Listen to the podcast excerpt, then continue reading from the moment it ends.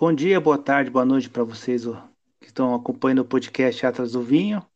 Meu nome é Fábio William, eu sou desenvolvedor Proteus RP durante o dia e nas horas vagas e fim de semana eu estou gravando os podcasts Atrás do Vinho, que é uma coisa que interessa muito.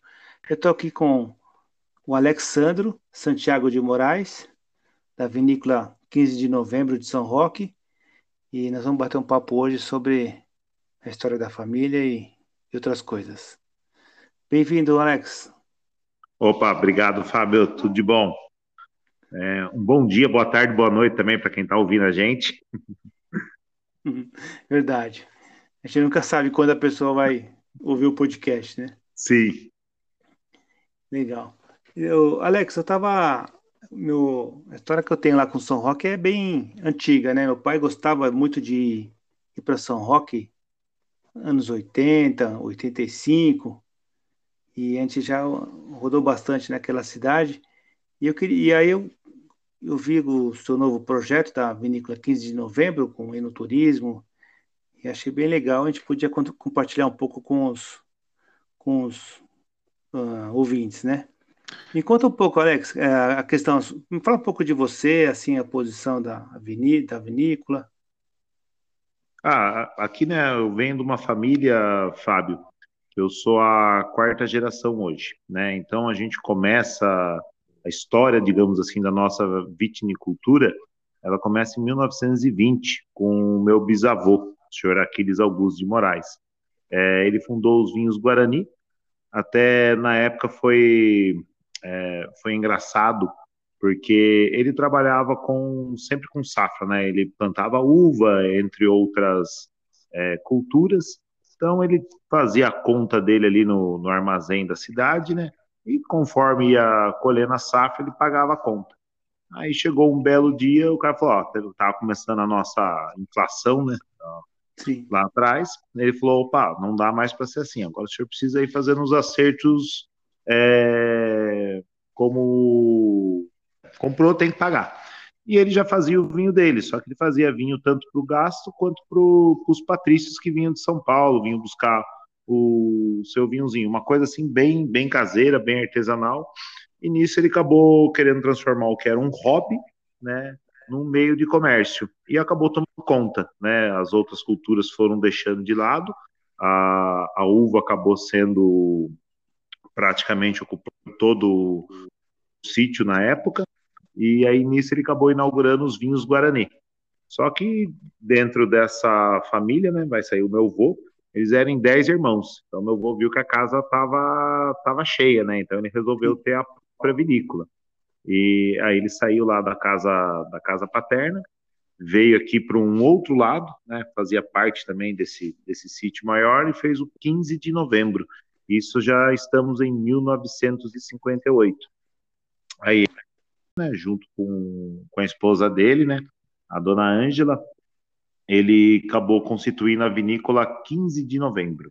Né? O porquê do 15 de novembro? A gente estava próximo é, aos 70 anos da proclamação da República. Então hum, era, era uma homenagem ao que ia ser o aniversário da República no ano seguinte. O, o aniversário seria em 59 e ele fez a vinícola em 58. Né? Então, a, a, a, vinícola Guarani, depois é, a história dela, ela, ele, ele fundou a Guarani. Isso. Foi, foi ele que fundou a Guarani. Isso, seu Aquiles, o meu bisavô, que é ah, onde se, se, origina toda a nossa, a, a, nossa história, né? Onde começa, digamos assim, essa parte da viticultura. Aí depois aí, depois ele fundou aqui em novembro, pegou, ficou com um pedaço de terra do pai, mais ou menos, né? Ah, não, é. Quem, quem fundou a Guarani é o meu bisavô, o Aquiles Augusto de Moraes. Quem funda a 15 de novembro é seu Brasílio Augusto de Moraes. Entendi. Um dos filhos de Aquiles. Uhum. Mas a, as terras, assim, depois, acho que com 10 irmãos, é, cada um cada um ficou com um pedaço da terra? Ou. Isso, foi isso mesmo. É que, na verdade, aqui eram 100 alqueires de terra. Né? Isso daí vai dar uns 2 milhões e meio de metro quadrado. Então, como eram 10 irmãos, foram divididos 10 partes iguais. Dez partes iguais.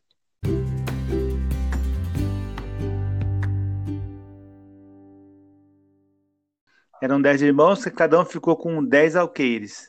Isso.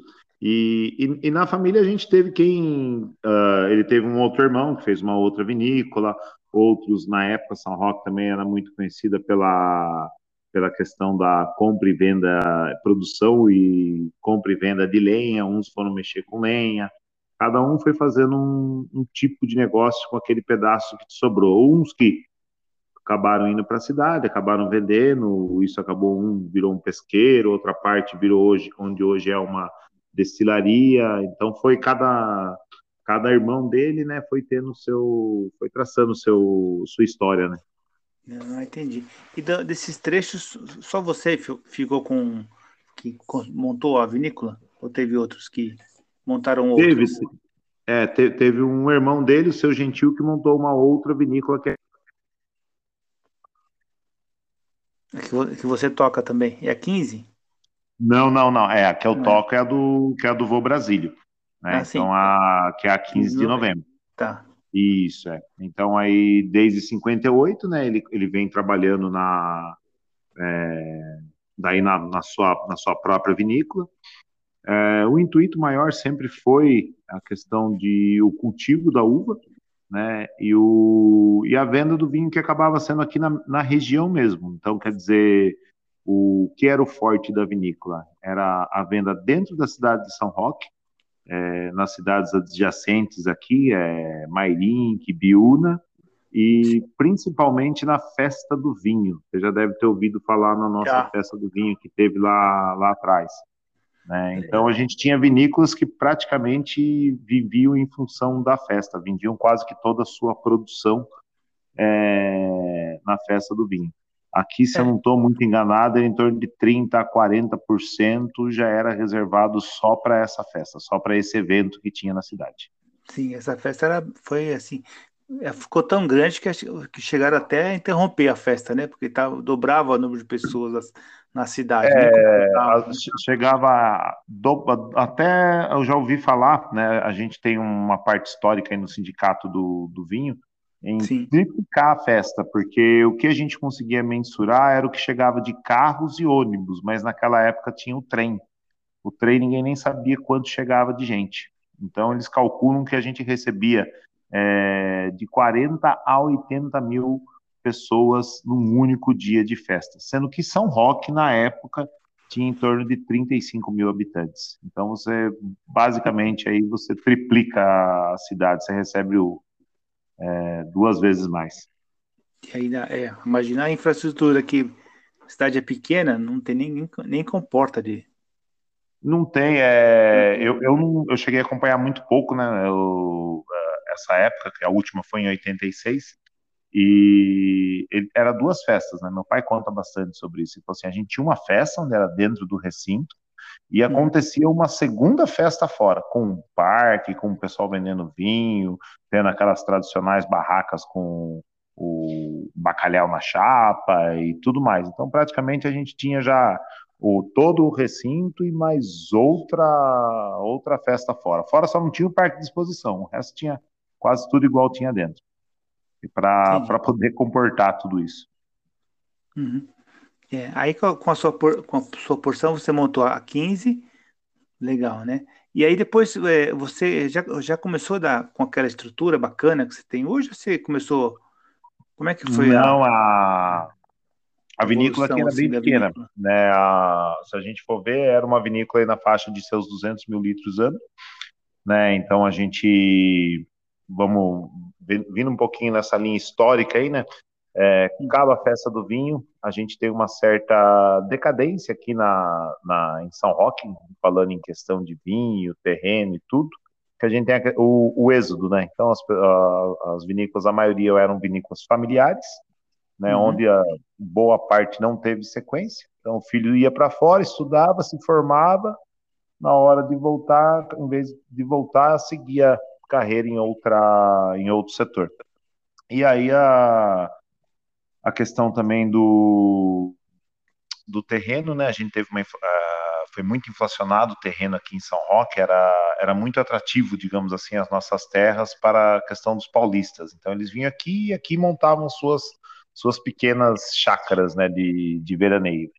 E com isso foi desestabilizando, né? Então, é, sem a, a, sucessão familiar e, e também com a questão da valorização da terra, acabou se deixando de existir algumas vinícolas. Para você ter uma ideia, Fábio, aqui a gente chegou a ter até é, chegou a ter 132 vinícolas em São Roque, registradinha, bonitinha, toda toda 132 fábricas, né?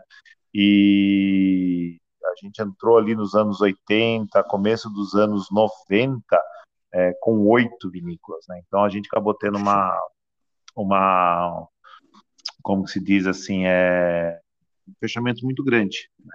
Então, mas era tudo em a questão que vinha acontecendo, o êxodo e mais a valorização da terra. Só que o pessoal vinha aqui para São Roque, buscava o vinho ainda, e a gente que ainda atendia, para você ter ideia, era, era hoje, né, a gente atende todos os dias, né, são sete dias por semana. Naquela Sim. época a gente atendia sábado até as duas horas da tarde. Depois disso fechava-se as portas e só se abria na segunda-feira era muito pouco o, o movimento aqui ainda na, na estrada do vinho, em São Roque como um todo. E lá para mais ou menos 96, 97, a gente acaba se reunindo, né? São alguns é, empresários, tanto do setor do, do vinho é, e da gastronomia, e a gente acaba criando um roteiro do vinho, né? Então, com esse roteiro do vinho, acaba mudando um pouco o cenário aqui em São Roque. A gente começa a se organizar, começa a vir um pessoal do setor gastronômico, vem aqui para o nosso, vem, digamos assim, dar uma força aqui para o nosso lado, porque a pessoa vinha de manhã, comprava um vinho, mas às vezes não tinha nem aonde estar tá fazendo a sua refeição. Almoçar, né? Exatamente. Isso, é. E aí começou a criar um, digamos assim, o, o esboço do que é o roteiro hoje, né? Então, as vinícolas que já estavam, né, foram aumentando agora, hoje deixamos de ser oito, já estamos em 15, então graças a Deus a gente também conseguiu dobrar esse número, é muito legal. Uhum. E foram aparecendo tanto atividades, né, então hoje a gente tem desde fazendinhas, é, lugares com é, esportes radicais e tudo mais aqui em São Roque. E veio ajudando, então o movimento começou a crescer. Então hoje as vinícolas elas abrem, né, é, praticamente todas de segunda a segunda. E com isso o cliente voltou e a gente trabalhava muito com vinho de mesa, Fábio. Então era, era muito a uva americana. É, o pessoal fala, né, aquele famoso vinho de garrafão, que era o que vendia, que era o, o que era uhum. querido lá nos anos 60, 70. E era, né, e ainda é, viu? Era e ainda é. É, é que, é que diminuiu, diminuiu bastante, diminuiu bastante. Fábio. Hoje, hoje, falar bem a verdade, né, ele, ele já chegou, digamos assim, tomar conta de quase 70%, 80% de uma produção numa vinícola. Hoje ele está muito pouquinho. Hoje a gente vê até o perfil do, do, da, da, pessoa que, que compra esse garrafão de vinho, na maioria das vezes ele tem mais de 60 anos de idade. Ele ainda é todo aquele jeitinho, a gente vê aqui, o pessoal chega aqui, ele compra o vinho dele, ele quer chegar na casa dele, ele quer passar para as garrafas dele, né? Ele engarrafa ali o vinho, guarda do jeitinho dele, tudo. Então tem todo todo um ritual em cima disso daí. Às vezes o cara vem aqui, ele me compra 15, 20 garrafões e ele chega na casa dele, separa tudo e aquilo ele vai consumindo durante o ano todo. Né? Então tem, tem, digamos assim, tem toda uma, uma magia né, para essa pessoa por trás disso. E como né, veio crescendo, é, voltando a falar lá, né, veio uhum. crescendo a questão do, do turismo e também veio o, o pessoal pedindo vinhos diferentes, né? Ah, mas Sim. e aí, não tem um vinho fino, né, um Cabernet, um Merlot, que na época, no fim dos anos 90 ali, era um dos mais um vinhos mais conhecidos pelo brasileiro até então, né, o Cabernet. E aquilo começou a bater, falei, opa, o cliente está pedindo um produto diferente, né? Então, digamos assim, a gente já tinha passado por uma vez, né, pegando a parte histórica aqui de São Roque, né? O, que se vendia era branco seco, tinto seco. Depois começou uhum. a se vender mais o licoroso. Depois Sim. começou, passou -se a vender mais o tinto suave. Agora falei assim, ah, tá na hora de tá na hora de mudar de novo, tá na hora do, do de dar outra girada. E com isso a gente começou a trabalhar com as uvas finas, né? Então eu acredito que desse ponto em diante isso a gente já está ali em 2005, é, a gente começou a fazer uma, uns experimentos. Então, testamos algumas uvas aqui no, no sítio, umas se deram bem, outras nem tanto. E em 2008, a gente conseguiu lançar o que hoje é a linha dos vinhos Quinta Moraes, né?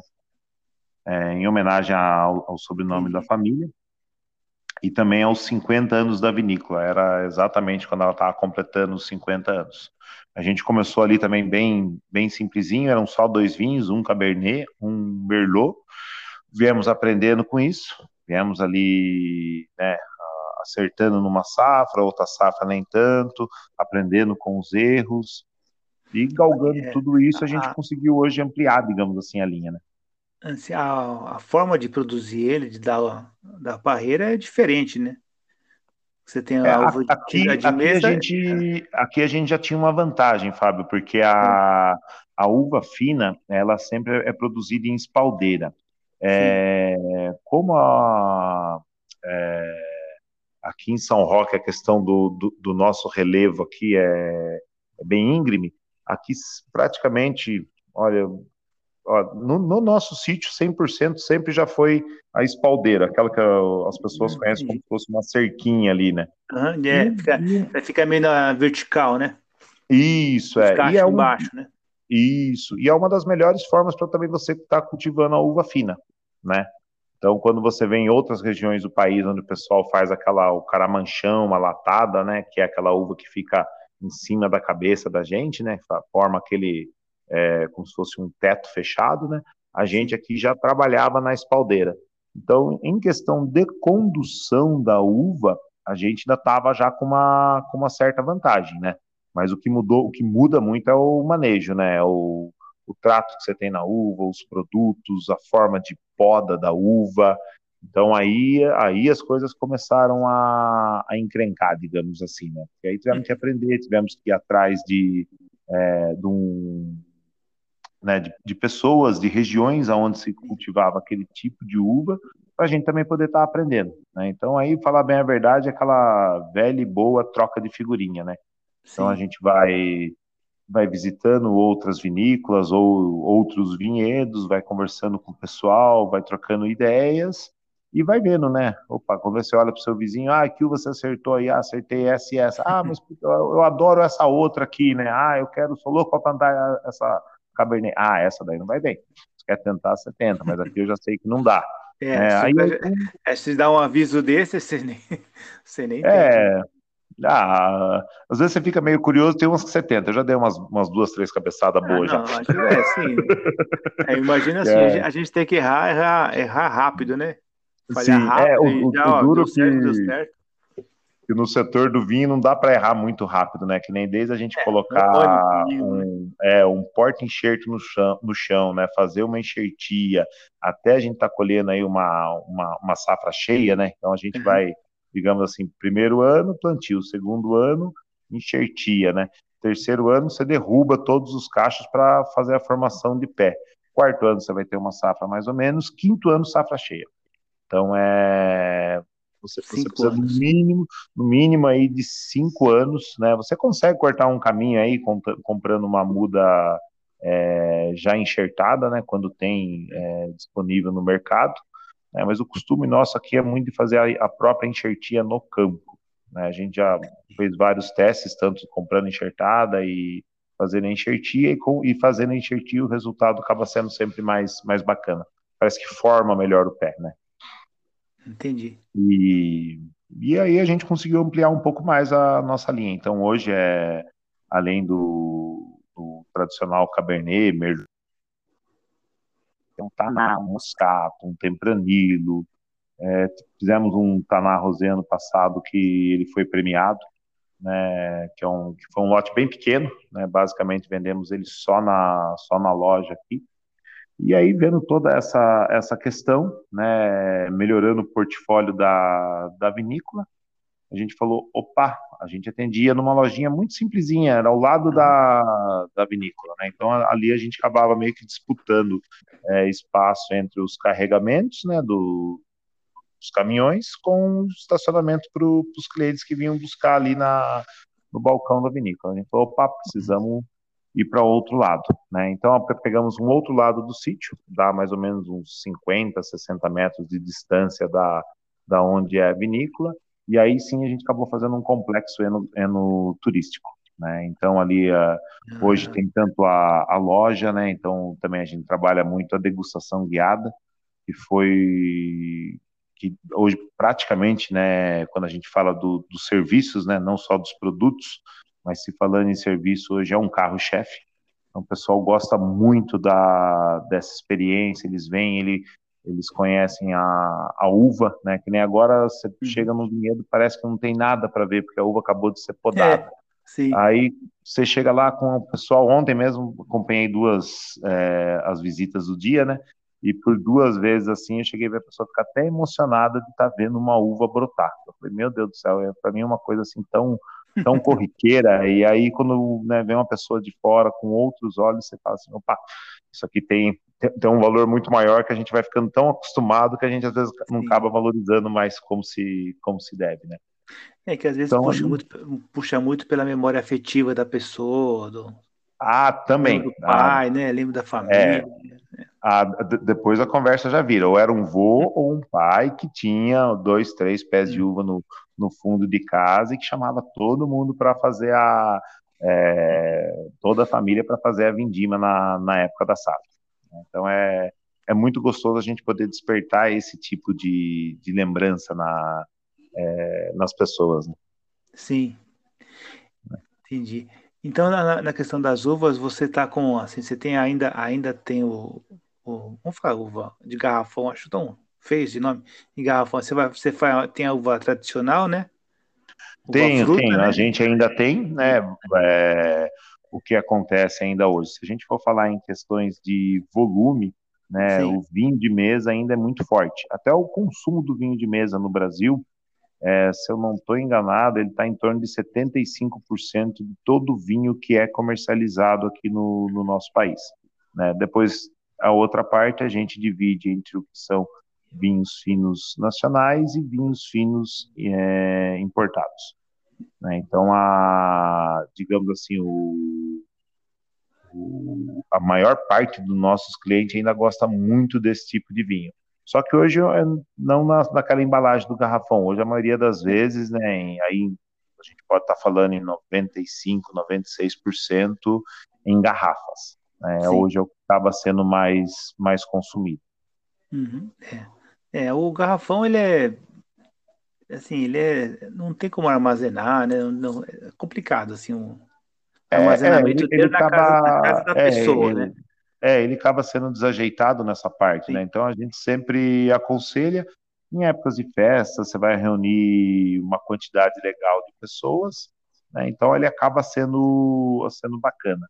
Agora, na casa, aí é aquilo que eu falei, ou você faz todo aquele ritual de passar para outras garrafas e fechar tudo muito bem fechadinho, arrumadinho, ou é o que acaba acontecendo. O pessoal vem, compra a garrafinha que já está tudo prontinho, chega em casa, já dá aquela, deixa na temperatura ideal e tá, tá pronto. bem mais fácil, é. é e da, dos 10 é, alqueires que vocês herdaram, quantos assim, acho que eu estava vendo a conta, dá mais ou menos 22 hectares, né? E, é, 24 hectares. 24 hectares, né? Isso. E aí, desses, desses 24 hectares, quanto tem plantado já? Então, hoje a gente divide com duas culturas, Fábio. É, eu tenho uma parte também que é da alcachofra, né? São Roque também é, é muito conhecida pela questão da, da alcachofra, é, alcachofra roxa de São Roque, é uma variedade que foi desenvolvida aqui na nossa cidade.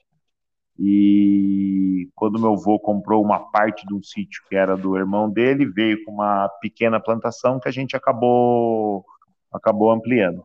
Então hoje o sítio basicamente é onde a gente tem as partes é, mais elevadas, né, as partes mais altas do sítio, a gente trabalha a uva e onde a gente está próximo das baixadas, a gente trabalha ao cachofre.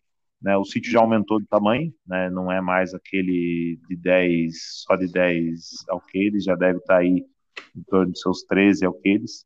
Né, uma parte virou o que é hoje aí em torno aí de é, uns 10 mil metros, seria ali a, a parte do, do enoturismo, entre que compreende loja, empório, é, um salão de eventos, estacionamento, uma cachoeira, e a gente tem uma parte aí que é uma parte de reserva legal, a gente também preserva muito isso, tanto as cabeceiras das nossas, das nossas nascentes aqui. Então a gente pode estar falando que hoje é, vai dar em torno aí de uns seis, de cinco a seis alqueires de uva dentro do, dentro do sítio. Bastante, hein? Dá, dá, dá para. O único problema nosso é que a gente tem que fazer um, um manejo um pouquinho diferente, né? Então, como o declive aqui é um declive acentuado, né? É, de rua, né? Que a gente chama entre linhas num, num, num parreiral, a gente trabalha com dois metros e meio. Tem lugares que a gente precisa trabalhar com três, com três metros de distância. Fica parecendo uns terraços, né? Faz um corte, faz a, a duas fileirinhas é, duas linhas de uva, outro corte, mais duas linhas de uva e vamos trabalhando dessa forma. Muito parecido com o que o pessoal sempre tem, é, é uma imagem que vira e mexe, é recorrente, com aqueles terraços de Portugal. Quando a gente olha de baixo para cima, fala, meu, parece aqueles terracinhos, vem tudo uns degrauzinhos assim com, a, com as uvas plantadas. Então a, a colheita é manual? Manual, manual. É, aqui do nosso lado a gente não vê a mecanização no, no futuro, justamente pela questão do nosso do nosso relevo. Relevo aqui para a gente conseguir é, tá automatizando isso daí, teria que pensar em um outro lugar, né? Teria que ser um lugar plano, não tem como, né? exatamente. É. Bacana. Já tem. É, eu estava eu tava estudando um pouco da, para a gente fazer o podcast, eu estava estudando a questão do solo, né? E eu vi na, lá no, no IBGE Cidades algumas fotos, algumas fotos do solo xisto metamorfósico. Isso tem aí, não? Esse solo diferente? Não, não. Não, né? Que pelo menos que eu saiba, é. a gente faz as análises de terra regularmente tudo e tal. Hum, nunca foi comentado. Né? É, não. Se você puder olhar lá no, no Cidades BG Cidades, tem umas fotos lá do pessoal tirando xisto, essas coisas. Eu falei, uai, será que tem no, no, no solo, né? Mas é, aí, a, a, é. aqui para o nosso lado a gente tem né, pra, praticamente dois tipos de solo, né? Tem um que é um, um dois não, na verdade são, são três. É, eu tenho aqui um mais próximo da, da vinícola, que é um solo, uma terra preta, né? Uma terra que a gente vê que até a produtividade acaba sendo um pouco, um pouco maior. Depois, é, subindo um pouquinho mais, né, na, na nossa questão aqui da, da, da, altitude, vai aparecendo uma terra vermelha, né? Então, com um pouco mais de, de argila. E de um outro lado do sítio, a gente tem uma parte muito arenosa né? E ali até a gente acaba já acabou sentindo, né? Antigamente era o cachofra, depois acabou virando uva novamente. É, o teor de, de né, o Brix, né, o teor de açúcar da uva acaba subindo maior. Não sei se é por causa da como é um solo mais arenoso, a água acaba não com, com a chuva, ela, ela acaba é, drenando com mais facilidade e isso acaba ajudando, digamos assim, é, na questão da, do amadurecimento do, uhum. da uva.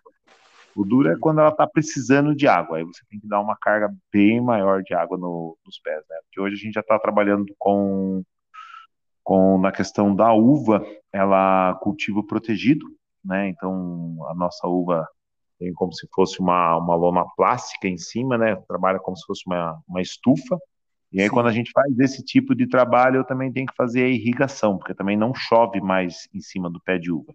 É um dos problemas muito grandes que a gente tem aqui em São Roque, até é, o pessoal sempre comenta: ah, o problema de vocês aí é chuva. Não, o problema nosso nem tanto é a chuva, o problema nosso é muito orvalho. Né? Então, é, se você sair aqui de manhãzinha, você volta com a barra da calça molhada, se você andar para o meio do mato, porque o orvalho aqui é muito forte. E esse orvalho, ele, ele fixando nas folhas da uva, ali acaba virando é, um foco, para estar tá vindo ali uma praga, para estar tá vindo um milde, um ildo.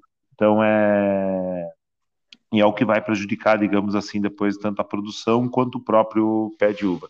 E com a cobertura a gente notou duas coisas. É, primeiro, o, o, o pé está tá mais sadio, né? Tá, temos ramas é, maiores, né, mais fortes, e a questão do nosso, o cultivo nosso aqui é o cultivo convencional, né? Então a gente é, diminui no cultivo protegido e muito a aplicação, né? Do do dos defensivos. Ah, entendi. Então a, então a gente está conseguindo, não, não, chegamos ainda no, no orgânico, mas a gente já fala que já estamos começando a ver uma luz no, no fim do túnel só de estar tá fazendo essa parte do cultivo protegido. Né? Então a gente já, já viu que enquanto em outra, num, num cultivo sem ser protegido, você precisa estar tá, é, fazendo aplicações praticamente toda semana, é, aqui a gente já conseguiu intervalos de mais de 50 dias. Então foram 52 dias sem aplicar nada na uva. Isso para a gente é uma vantagem, né? O produto final acaba tendo uma, uma qualidade maior e com todo esse cenário aí que a gente está tá enfrentando, né, na, né, cenário internacional, com, com esse aumento do, é, de todos os insumos, uhum. é, acabou refletindo no bolso. Uhum. é, então, é, é um investimento inicial alto, né, para a gente fazer toda essa questão da, da cobertura, praticamente realmente 80% é, o custo de um plantio, mas agora eu estou sentindo o quanto que ele vai se depreciando, quanto que ele, ele consegue retornar para a gente, é, deixando de usar um defensivo agrícola. Então, ainda estamos na fase, né, não, não, chegou a dar ainda os, os seis anos, né, de, desde quando a gente cobriu, que é o prazo que a gente tem da cobertura, com seis anos eu preciso trocar essa, é, essa lona plástica, então é, né, é, aí que a gente vai conseguir fazer a conta e falar assim, opa, cultivo protegido vale a pena por isso, isso e isso, e, a, e no final ele acaba sendo mais em conta do que o, o tradicional. É isso que a gente está querendo descobrir. Nossa, é bem, é bem, é, não, não, não tinha visto esse, esse sistema de proteger assim. Eu vi alguma coisa, mas a, pessoa protegia só os, os cachos ali na parte de baixo. Ah, ah, sim, quando tá, quando começa a, a chegar próximo da colheita, a gente coloca uma, uma tela de cada lado do pé para estar tá protegendo ali o é abelha, passarinho, é o que acaba, digamos assim, judiando, né? É, começa, é, como, como começa com a bicada de passarinho, vem as abelhas e aí vira um carnaval. Então a gente viu que sem o sem uma tela de proteção hoje é inviável. Né? Eu aqui ainda tenho um pouco de sorte, porque tem lugares que até o Quati chega a invadir uma, uma plantação. Aí começa a complicar, porque eles chegam a tirar a tela da uva. Eles tiram a tela, que né, já, já, são né, uns, uns animaizinhos mais fortes pouco, né? Então uhum. eles chegam a arrancar a tela da uva para poder estar tá, tá consumindo cacho. Caramba, hein? legal. E então, nós já falamos um pouco de clima, de chuva, do solo, é, na questão da, assim, da, da, produção, né, desses 12 alqueires aí, é, dá, quantos litros você produz, assim, de, no ano? Qual a sua então, produção então, É, hoje eu tenho a minha produção com uva daqui, né, do, do nosso sítio, e também uhum. a gente acaba pegando uvas de outros lugares tanto do, do estado de São Paulo quanto também de fora do, do estado.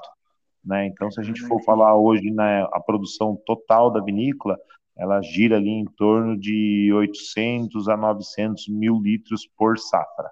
Né? Por safra, não, por ano. Desculpa. E agora a gente tem duas safras, né? a gente tem safra de verão e safra de inverno. Então temos que falar agora anualmente. É. Então você faz, você tem, faz dupla poda? Faço, eu estou começando a fazer, fiz um teste aqui com a Malbec e com a Syrah. Né? A Malbec ela, ela, ela respondeu super bem, né? é uma uva que eu acho que tem tudo a ver aqui com, com São Roque. E a Syrah ela foi um pouquinho mais é, a, a, produção, né? Ela, ela a, foi um pouquinho, digamos assim, um pouquinho não, foi bem, foi bem menor do que a Malbec. Né? A Malbec a gente ficou muito espantado com ela, Fábio. Em dois pés a gente contou 64 cachos de uva.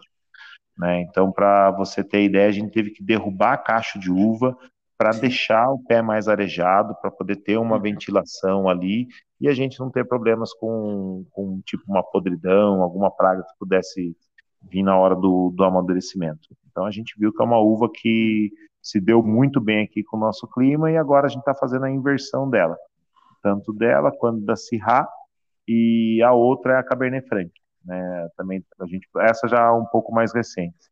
Né? Foi feito o, o plantio, né? Ano passado foi feito a, a enxertia e a, a, e a derrubada de, de, de uva e esse ano agora a gente já fez uma poda para de produção. Né? Então agora o Cabernet Franc a gente vai conhecer o que que o que que ele vai o que que ele vai ser aqui no nosso sítio. Nossa, que legal. É, e para quem não, não conhece, São Roque tem a Faculdade de Enologia, né? Universidade Federal de Enologia tem uma tem uma um polo em São Roque e outro no Sul, né? E, e é, são, são três, Fábio. Uhum. Tem um lá no Vale de São Francisco também. Ah, ah, que legal. Essa eu não, não, não sabia. E no ano passado eu cheguei até a prestar para fazer enologia em São Roque. É, e, opa, é, bacana. É, assim, ó, tinha, tinha umas ideias de trabalhar com enologia e tal, né? Ainda, ainda tenho. E, e o pessoal da faculdade, eles, eles, costumam dar apoio nessa questão do. Assim, não da faculdade, mas dos alunos ou para nesses ah, experimentos ou ah, para você ter ideia, Fábio, hoje a gente está muito ligado aqui com eles, né? É, uhum. Existe um projeto, né, onde onde está unindo aí o IFE, né, que é o nosso Sim. Instituto Federal de, do curso de Enologia, o Sindicato do Vinho, né, de São Roque, a Prefeitura de São Roque e o APTA, o, APTA, onde a gente tem um cultivo de uma uva orgânica, né? E quem acaba, digamos assim, é dando as instruções, a gente tem os, professores lá do IFE, o, o Fábio, o William, e pelo lado do APTA a gente tem o engenheiro agrônomo Tivelli. Então, eles que acabam coordenando tudo isso daí, né? E a prefeitura e o sindicato entram com, com o apoio, entram com a, com a mão de obra. Então já estamos, acho que na fizemos a segunda safra, estamos fazendo a poda da, do que vai ser a terceira safra. E para você ter uma ideia, esse ano é, praticamente toda essa elaboração desses vinhos aconteceu aqui na vinícola com a gente. Então estamos muito próximo, né, desses desses alunos. Eles acabam é, vindo aqui, fazem o é, a vinificação, o estágio, faz colocar tudo. um pé de cuba, tudo. É, isso daí não chega ainda nem ser o estágio, né? A gente meio que cede aqui a vinícola como se fosse uma extensão da sala de aula deles. Um laboratório, né? Isso, um laboratório. E tudo isso através dessa parceria aí que foi formado pela, por essas quatro instituições, né? Então foi uma coisa muito bacana que aconteceu. É, era uma necessidade. Então também essas, é, essas pessoas precisavam, digamos assim, se falar mais, né? Porque também não adianta você ter o Instituto Federal e você ter um cluster de vinícolas se eles não estão conversando entre si. E aí acabou, acabou afinando. Então, hoje, falar bem a verdade, é, a maioria dos professores lá são tudo amigo do nossos aqui, tá, tá bem bacana essa, essa relação, e os alunos estão né, uma parte deles aí sim faz estágio aqui com a gente, então a gente tem pessoal uhum. que faz estágio tanto na loja quanto faz estágio na, na, na vinícola, né, já tem alunos de lá que já se formaram e já estão aqui com a gente também, então a, a questão da, de toda essa, essa mão de obra, tudo isso veio ajudar, veio ajudar e veio coincidir com toda essa guinada que está tendo em São Roque na questão da, da uva e do vinho.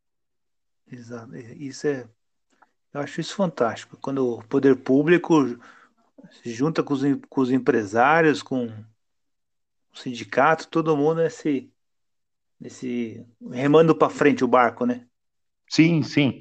Né? É, é, é, o, é o cenário ideal, né? Eu acho que tem que ser dessa forma, né, Fábio? É, se um puxa para um lado, o outro puxa para o outro, a gente não chega a lugar nenhum. Então, Sim. graças a Deus, pelo menos aqui em São Roque, a gente está conseguindo, conseguimos costurar tudo isso daí e está andando de, graças a Deus, com uma, é, uma boa parceria. Que bom, legal. E para a gente ir finalizando aqui nosso podcast, que já está quase com 50 minutos, é, onde é que a gente pode comprar o, o seu vinho? Assim? Que formas que a gente pode acessar? Acessar o site? Eu vi que tem um site, né? Tem, tem. É... Então seria através, pode ser pelo próprio site da vinícola, né? Ou também a gente tem um site parceiro, tem um site aqui que é o site Vinhos de São Roque, que trabalha tanto com os nossos vinhos como praticamente todos os outros vinhos da cidade. Então ele ele, ele consegue fazer uma essa parte de, da, da, entrega dos nossos produtos muito bacana. É, como somos uma vinícola pequena, Fábio, então boa parte do nosso produto, né, além da loja que a gente tem aqui, que a gente trabalha é, todo santo dia, é, são pequenos comércios. Então a gente está presente em São Paulo, né, principalmente na é, na zona na zona sul, leste, centro. É, com em pequenos pequenos empórios, restaurantes, casas de vinho, né, adegas. Então, como é meio que uma como que eu posso falar para você? É, como somos uma, uma empresa, digamos assim, é, de pequeno para médio, os nossos clientes também são de pequenos para médios. Vai ser difícil você achar um Quinta Moraes, um 15 de novembro num grande, numa grande rede, né, num, num grande supermercado. Vão ser sempre em comércios menores. A gente acabou formando mais parceria, acabou conseguindo é, fidelizar muito esse pessoal e, e acaba dando certo, né? Porque ele não chega lá e simplesmente vende uma garrafa de vinho para lá para o cliente final, né? Ele veio aqui, ele conversou com a gente, alguns até participam uhum. dessa degustação guiada que a gente tem, então a gente fala muito sobre o produto, né? É, mostra como a gente pode estar tá fazendo as harmonizações, quais são os produtos, que nem, opa, estamos no inverno, ah, vamos, vamos trabalhar mais nos tintos, vamos fazer isso, assim, assim. Opa, agora está chegando primavera, verão, vamos trabalhar rosé, vamos trabalhar branco, né? E com isso ele leva toda essa informação e também passa para o cliente dele. Então a gente, a, gente viu um canal, né, que digamos assim, não é de alta, é, de alto giro, mas é um uhum. canal que entrega um produto com mais qualidade. A gente consegue, então, hoje, falar bem a verdade para você, vender o vinho com um pouco mais de informação um pouco mais de carinho, digamos assim. Sim. É, só uma pergunta que eu não fiz, é, precisa agendar para a gente fazer a visita na guiada? É, pode Ou ser tanto horários? agendada, é, a gente tem visita guiada no sábado e domingo, a gente vai ter quatro horários. Temos às 11, é, a uma, às duas e meia e às quatro horas da tarde tanto no sábado quanto no domingo. Se for durante a semana, a gente não tem horário fixo, mas sendo agendado, com certeza ela vai ser feita.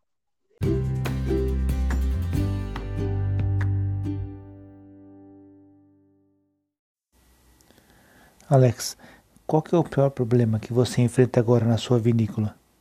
Tá, a pior parte hoje para a gente é garrafas, né?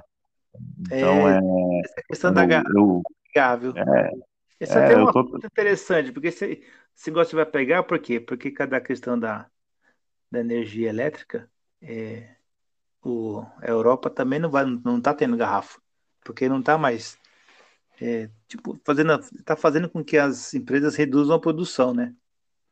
Que usa muito Sim. gás, muita energia, não sei o quê. E aí esse mercado europeu vai vir todo o Brasil comprar garrafa aqui. Certeza.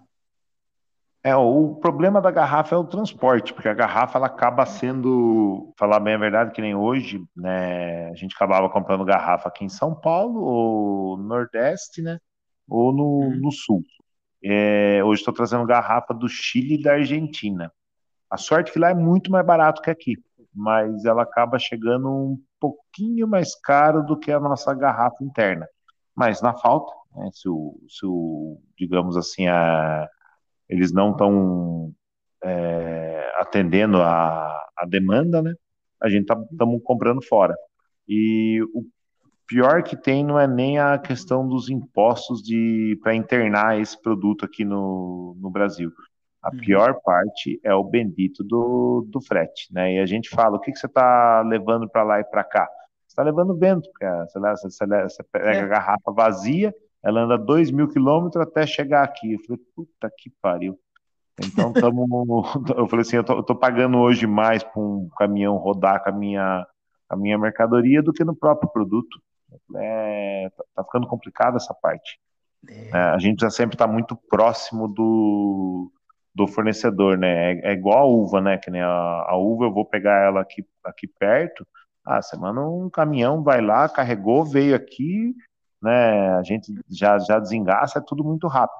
A hora que a gente traz uma uva que é um pouco mais longe, já tem que ser um caminhão frigorífico, com todo um controle, né? Tem uma seleção mais rigorosa na uva que vai carregar, puta, aí já, já sofre. Aí vira esse fica mais, mais, mais caro o frete do que o próprio produto. É. É mesmo. De repente trazer já trazer o produto já é, só para só para fermentar, aí acho que também não dá certo, né?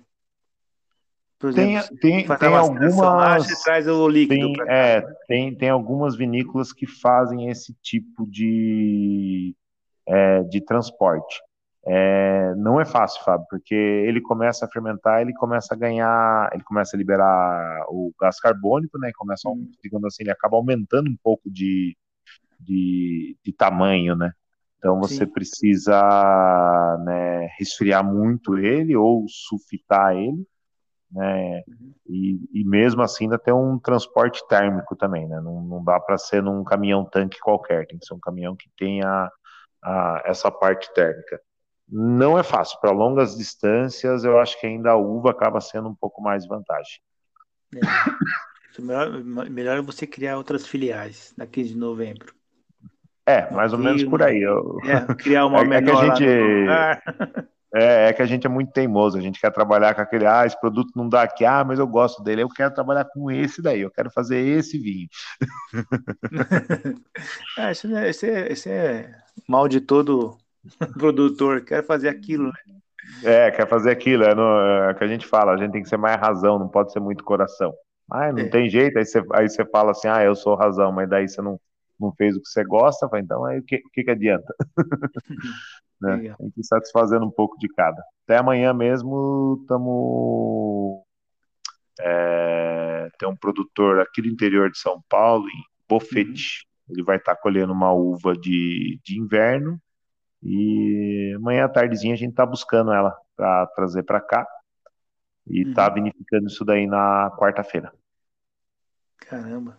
Quando você falou assim, ah, eu sou pequenininho, 800 mil litros. Caramba, imagina o cara grande. Ah, tem. Olha, aqui no eu, Brasil, eu... É, o pessoal gira acho, em torno de uns 20 a 60 milhões de litros. Quem? É, Quem na Argentina. Oi? Quem que faz isso? Aqui no Brasil não tem 20 milhões. Tem, tem. Ah, o, o Góis aqui eu acho que vai em torno de uns 10, 12 milhões. É, você pega ali o pessoal da Pérgola hoje, né? Vinícola Campestre, pérgola. que Nossa, eu adorava a Pérgola. É, eu acredito que talvez seja uma das maiores vinícolas hoje do país, brigando ali com Salton, Aurora e Campo Largo. É, eles devem estar chegando ali em torno de seus 40, 50 milhões de litros. Caramba. É muita coisa. e, mas eu, você pega uma. É, aí você... eu falei, gente do céu, caramba. É, mas a hora que a gente compara com de fora, você pega uma vinícola da Argentina, é 250 é. milhões de litros. Você fala, meu Deus do céu, o que, que é isso? É. Aquela Santa Rita lá, aquela gosta. Tudo que é mercado aqui tem Santa Rita. Santa Helena, quer dizer, Santa Helena. É, Santa Helena, isso. É. Ah, essa daí mesmo. Essa daí eu acho que, é, acho que é maior ainda até. Essas daí são muito. É, tanto as da Argentina quanto as do Chile são. É, a gente já fala, não é nem mais, não é mais uma vinícola, né? Virou uma, virou uma fábrica, né? Já é uma, uma indústria do, do vinho, né? Já muda um pouco a cara do, do produto, né? O, do produto não, da é, do, do negócio em si, né? Ah, sim. Entendi. Ótimo. Muito bacana, viu? É, bom, então quero te agradecer, viu, Alex, pela, pelo seu tempo aí, pela, pela entrevista, né, pelo nosso bate-papo. E espero você que está ouvindo nosso podcast para visitar a vinícola 15 de novembro, que é aqui em São Roque, que é perto da capital. Dá quantos quilômetros aí, mais ou menos? Estamos a 60 quilômetros da, da capital. É, é muito pertinho. A, a é gente fala pertinho. uma, da, uma das questões, as vantagens da, da nossa cidade, né? É estar tá próximo tanto da capital quanto né, de Sorocaba, Campinas e é, para chegar em São Roque é muito fácil. Pra você ter ideia, a estrada do vinho, né, que é, digamos assim, uma da estrada que corta basicamente 70, 80% das vinícolas de São Roque, ela começa no 58,5 da Raposo Tavares. Então é, é facinho de chegar. Ah, que bom. Muito obrigado, viu, Alex, pela entrevista aí. Obrigado, eu, Fábio. Eu que tenho que agradecer. Até mais. Até mais, tudo bom.